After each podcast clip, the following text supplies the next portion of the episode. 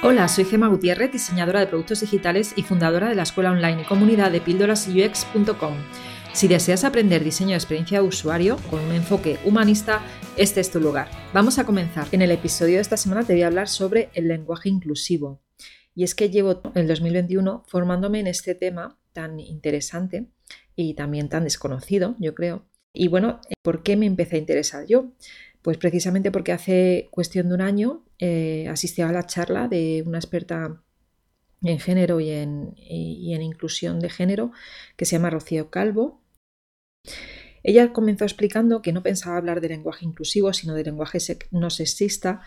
Este último, lenguaje no sexista, forma parte del lenguaje inclusivo. También en aquel momento recuerdo que estaba dando clase y tenía que dar la bienvenida a través de una herramienta que se llama Slack, que usaba en ese momento, ahora uso Discord con mis estudiantes, y tenía que dar una bienvenida individual a una de mis alumnas y me di cuenta pues que eh, Slack tenía como varias eh, formas automatizadas o varias frases que pues evitaban que yo tuviera que escribir. Y dije, bueno, pues voy a utilizar una de estas. ¿Y cuál fue mi sorpresa? cuando me encuentro que no podía utilizar ninguna. Porque pues que solamente me daba tres frases genéricas para dar la bienvenida y ninguna de ellas estaba eh, enfocada a que una mujer le diera la bienvenida a otra mujer. ¿no? Yo las tres opciones que tenía era bienvenido a Slack, encantados de verte por Slack y hola, bienvenido a Slack. Esto, ya te digo, fue hace un año, mm, no sé ahora mismo cómo estará. Lo bueno de los productos digitales es que, es que van variando, ¿no? Espero que ya hayan introducido el lenguaje inclusivo y, hayan pues intentado al menos que una de esas bienvenidas pues no esté en masculino genérico. Y como te digo, pues fue una sorpresa y estaba más o menos en aquella época que acababa de ver de la charla, que me pasó esto de Slack y dije, pues vamos a, vamos a ver qué hago, ¿no? Pues me pregunté cómo es que no lo había tenido en cuenta hasta ese momento, ¿no? Cómo es que yo seguramente también había cometido algún error de este estilo en algún producto digital también me pregunté si quizá es que eh, el equipo de diseño que, que, diseñó Slack quizá no había ninguna mujer y quizás si hubiera sido un poco más diverso, hubiera existido una mujer en el equipo, pues se hubiera dado cuenta de este error, no lo sé. El caso es que comencé a buscar información sobre lenguaje inclusivo y durante todo este 2021, sobre todo los últimos seis meses, ya he leído varios libros que hablan del tema, he realizado también un curso y ahora sí que siento que estoy preparada pues como para poder eh, no solamente introducirlo en los productos digitales que diseño, sino también eh, pues eh, comunicarme ¿no? a través de mi podcast y mi newsletter y mis cursos con un lenguaje un poquito más inclusivo y, también en mi vida en general, porque yo creo que al final si quieres mm, involucrarte de verdad, pues tienes que, hacerlo a todos los niveles, ¿no?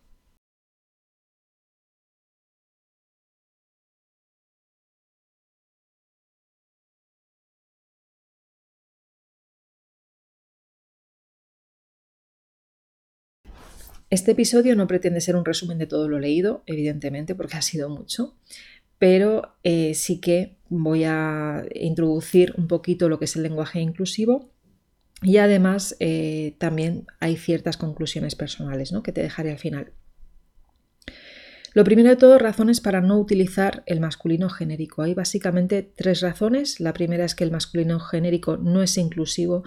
La segunda es que el masculino genérico es ambiguo. Y la tercera es que el masculino genérico es discriminatorio. Déjame que te explique cada una de ellas. Con respecto a la primera, que no es inclusivo, eh, te voy a dejar aquí una frase del catedrático José Ignacio Bosque, que él dice, puede que resulte insuficiente en algunos casos la utilización del masculino genérico y tampoco ayuda a crear y fomentar la igualdad en la comunicación cuando la mitad de la población son mujeres u otros colectivos o grupos de personas que no se incluyen eh, en el lenguaje, cuando estamos utilizando, como te decía, el lenguaje genérico. Estas no son mis palabras, son las de este catedrático y de hecho lo nombro para que no pienses que solamente las mujeres nos estamos preocupando por este tema. ¿vale? Hay mucho estudiado, hay mucho escrito y en concreto ya te hablaré más adelante de ello, pero ha salido un libro este año muy, muy bueno sobre el tema del Instituto Cervantes. Entonces, el masculino genérico no es inclusivo, por lo tanto, podríamos decir que el uso del masculino genérico eh, no es, pues no lo deberíamos utilizar, ¿vale? Si hablamos de utilizar ese lenguaje inclusivo en nuestros productos digitales y en nuestro día a día. ¿Por qué también el segundo punto, por qué es ambiguo? Pues cuando utilizamos el masculino genérico se supone que englobamos a todos los seres humanos sin distinción de sexo ni género. Pero en este sentido genérico, el genérico es ambiguo, porque si yo te digo no tengo hermanos, tú puedes pensar que yo soy hija única, o que solo tengo hermanas, ¿verdad? Pues fíjate ahí la ambigüedad, tiene como doble sentido, ¿no? Este es solo un ejemplo, hay muchísimos más. Además, en sentido específico, el masculino genérico también se utiliza en plural para referirse solo al sexo masculino. Y es por esto que te voy a poner dos ejemplos aquí y, bueno, dime después, bueno, no me digas, o sea, piénsalo simplemente, eh, ¿qué, ¿qué, piensas, qué significado le estás dando, ¿no? Y aquí está ambigüedad. Si yo te digo es un candidato muy preparado, probablemente pienses que estoy hablando de un hombre, ¿verdad? Si yo te digo el candidato está obligado a presentar la documentación exigida, ¿puedo estar hablando de hombres y de mujeres? Eh, ¿En ambas frases piensas que está integrada la mujer? Bueno, pues el caso es que si utilizamos el lenguaje inclusivo podríamos mejorar estas frases y decir, por ejemplo, los candidatos y candidatas bueno, vale, ya aquí viene la primera crítica al lenguaje inclusivo y es el desdoblamiento, que es muy largo, que no ahorras en, no estás ahorrando en palabras, bueno, pues hay otra forma de hacerlo sin necesidad de hacer desdoblamiento. Si yo te digo, por ejemplo, es obligatorio presentar la documentación exigida para todas las personas candidatas. Ahí ya no has usado masculino genérico, fíjate qué fácil es, ¿no? Cuando utilizamos el genérico para referirnos a ambos sexos, su ambigüedad es más que clara porque puede dar pie a una mala interpretación, también da pie a pensar que el sexo femenino no existe, y aquí entramos ya en el siguiente punto, que es el masculino genérico es discriminatorio. Y es que entendemos, porque lo hemos aprendido, que no existe discriminación a la hora de usar el masculino genérico, pero sí es verdad que su uso no completa la representación total de ambos sexos y da pie a la ocultación de lo que no se nombra, que somos las mujeres. ¿no? Pero este año ha llegado el Instituto Cervantes para darnos un poco de luz con otro punto de vista también académico. Y lo que dice el Instituto Cervantes es, en general, para evitar una percepción discriminatoria cuando hombre, cuando hombre aparezca con valor genérico, en el nivel léxico se recomienda sustituirlo por ser humano, humanidad, persona, individuo, mujeres y hombres u hombres y mujeres. Esto forma parte de su guía de comunicación no sexista que lanzaron este año y que tengo la suerte de tener ya y de haberlo leído. Y el caso es que, por lo tanto, al utilizar el masculino genérico no siempre estamos incluyendo a las mujeres, porque entre otras cosas, eh, aquí tenemos un problema y es que lo que no se nombra no existe, ¿no? Que es lo que ha pasado durante mm, cientos de años en también, bueno, no sé si decir cientos o qué decir, pero es lo que ha pasado en muchos libros de texto de cuando estudiábamos de, pequeñitas, ¿no? O también incluso a día de hoy, que se están dando cuenta pues que eh, pues muchas mujeres relevantes no se han incluido en los libros de texto y es como que, claro, si no te nombras pues no existen, no hay referencias, pero en realidad sí que existen referencias, ¿no? Pues bueno, pues resulta que en el lenguaje, resulta que en el lenguaje tenemos el mismo problema, ¿no? Así que a partir de ahora, cuando cualquier persona me diga que no estoy cumpliendo la RAE, pues podré contestarle que estoy cumpliendo con lo que dice el Instituto Cervantes ¿no? en su guía de comunicación no sexista. Y ahora viene otro punto, aunque ya te he dado, te he dado ya ahí como pequeños guiños ¿no? de, cómo, de cómo conseguir eh, introducir el lenguaje inclusivo. Cómo conseguir introducirlo, cómo integrarlo en tus productos digitales y en tu comunicación. ¿no?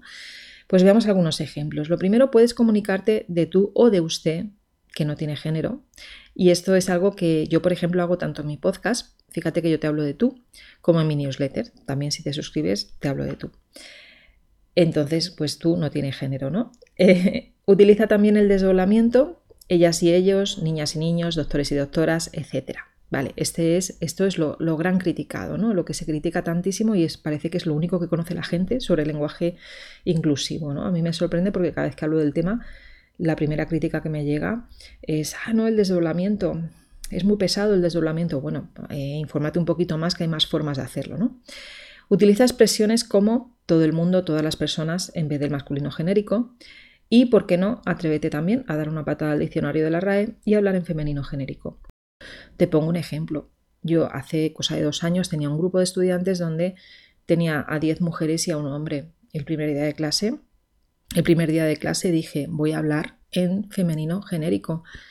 Eh, le pregunté al chico que teníamos si tenía algún problema con ello, me dijo que no, que lo entendía perfectamente y que, era lógico, que lo que era ilógico era que hablara yo en masculino genérico cuando eh, pues éramos todo mujeres, ¿no? También salió hace, bueno, hace unos meses, creo que fue en las noticias, un entrenador que, que, que, que estaba entrenando a un grupo femenino y cuando hablaba, hablaba en femenino. Y él decía, yo soy el entrenador de un grupo de mujeres, creo que es de un equipo de fútbol, y, evidentemente, em, pues en todos mis entrenamientos y en mi comunicación hablo en femenino. Pues yo le veo todo el sentido del mundo. Y aún así, esto me lo han, me lo han discutido, eh, pues dando clase. Eh, me lo han discutido en una ocasión, bueno, en dos ocasiones que di un curso de, para, emprender, para gente que estaba emprendiendo. Me acuerdo que me llegó eh, una mujer que me dijo que, la mayoría de su público eran mujeres, en torno a un 70%.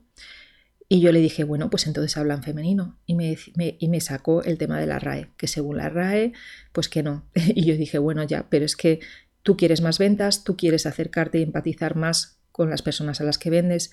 En su gran mayoría son mujeres. Tú verás si quieres hablarles en masculino o prefieres hablarles en femenino. Quiero decir, en este caso no solamente tocaba un tema de lenguaje inclusivo, también tocaba un tema de marketing, ¿no? Seguimos. Más cositas y estoy a punto ya de llegar a las conclusiones. Hay idiomas que tienen un género neutro. En inglés es el they y incluso aquí en España tenemos un idioma que tiene un género neutro, que es el euskera. Lo que pasa es que yo no conozco el euskera, se habla en el País Vasco eh, y bueno, bueno, se habla, digo en el País Vasco, cualquier persona que viva en cualquier parte del mundo y haya aprendido el idioma, pues lo podrá hablar, ¿no? Evidentemente. Pero hay gente que piensa que no existe el género neutro y sí que existe en algunos idiomas, pero en castellano no.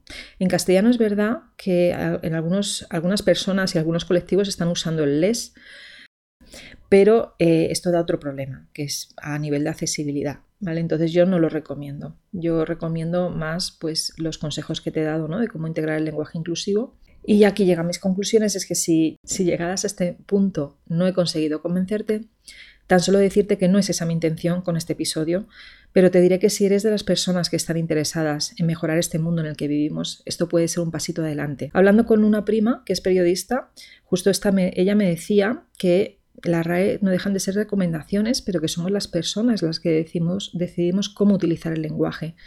Por otro lado, ya sabes que hay otra institución, hay otra institución que es el Instituto Cervantes, que ha sacado adelante este libro de lenguaje inclusivo y da, muchísimas recomendaciones que puedes aprender. Y aquí fíjate que yo, que yo suelo hablar en inglés cuando hablo de nuestra profesión y es precisamente para no decir eh, como diseñadora UX o como diseñador UX, ¿no? Eh, pero es verdad que si tuviera, que yo siendo mujer, pues debería en todo caso decir pues como diseñadora UX, ¿no? Yo siempre te digo que tienes que saber eh, en qué sociedad estás viviendo, qué cambios están sucediendo en la sociedad, estar un poco al día ¿no? Eh, de qué está sucediendo, no solo, bueno, te digo siempre pues las noticias tecnológicas, pero también las noticias sociales, qué está sucediendo con todo este movimiento por la igualdad de la mujer, por todo este movimiento por la sostenibilidad, por todo este movimiento que nos ha venido muy, muy cerca ¿no? de la situación que hemos vivido de la pandemia con el diseño ético. Eh, y al final lo que está sucediendo detrás de esto es que la sociedad está pidiendo cambios en muchos sentidos. Cada año que pasa, cada década, cada generación, nos acerca pasito a pasito a la igualdad de género. Evidentemente está muy de la mano de, esa, de conseguir esa igualdad de género, de dar esa visibilidad a la mujer. ¿no? Yo le decía en el episodio pasado a Guadalupe Varela que quizá no veamos la utilización del lenguaje inclusivo en, nuestros día, en nuestro día a día, ¿no? Em, que quizás sean nuestras futuras generaciones, pero tanto si lo vemos nosotras como si no lo vemos, el comenzar a aprender cómo integrarlo en nuestros diseños seguramente será una ventaja para, nuestra sociedad y una ventaja eh, competitiva porque estás integrando a todas las personas. Ese mensaje no solamente lo estás dando o, estás generando esa ambigüedad a través de ese mensaje como pasaba con Slack o incluso eh, vete a la página web de Cadify y, fija, y fíjate, ¿no? Eh, tienen conductores, parece que solamente tienen conductores hombres. ¿Qué pasa? No puede haber conductores mujeres. Te hablo de Cadify como te puedo hablar de Uber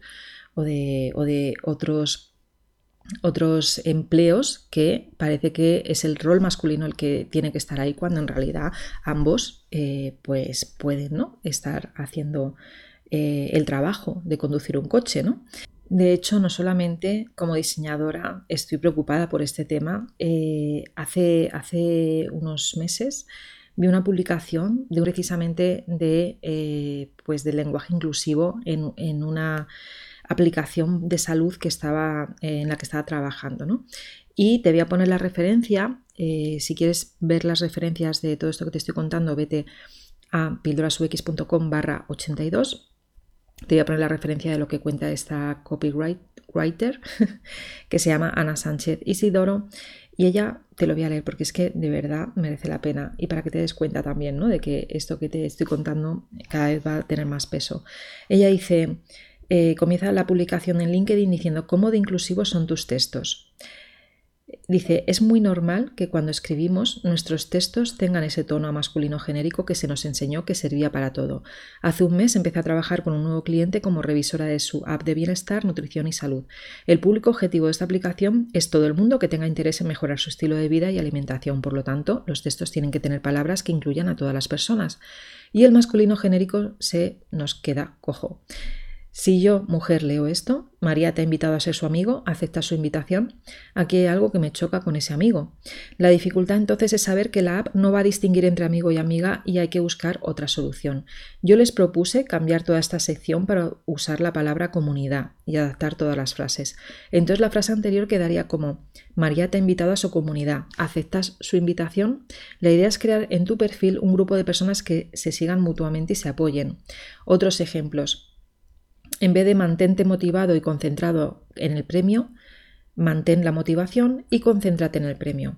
En vez de ten paciencia contigo mismo y con tu cuerpo, cámbialo por ten paciencia contigo y con tu cuerpo. ¿Y tú cómo creas textos más inclusivos? Bueno, ahí ya te dice que, tiene un curso de lenguaje inclusivo que yo he hecho y lo recomiendo. Igual que recomiendo el libro que te cuento de, del Instituto Cervantes. ¿no?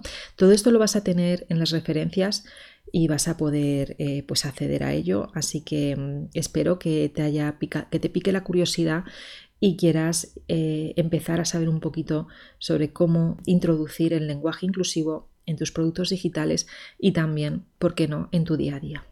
Y esto que te cuento es tan solo una mínima parte de todo lo que podrías aprender, así que si te interesa profundizar más en este tema del lenguaje inclusivo o en otros, tengo una masterclass y un taller sobre lenguaje inclusivo en mi escuela de Tribooks. Tan solo entra en píldorasux.com y suscríbete un mes para poder acceder a ella. Hasta luego. Si después de escuchar esta píldora te quedaste con ganas de más, entra a mi escuela online de Tribooks un lugar donde UX designers de todo el mundo aprenden, evolucionan y hacen comunidad.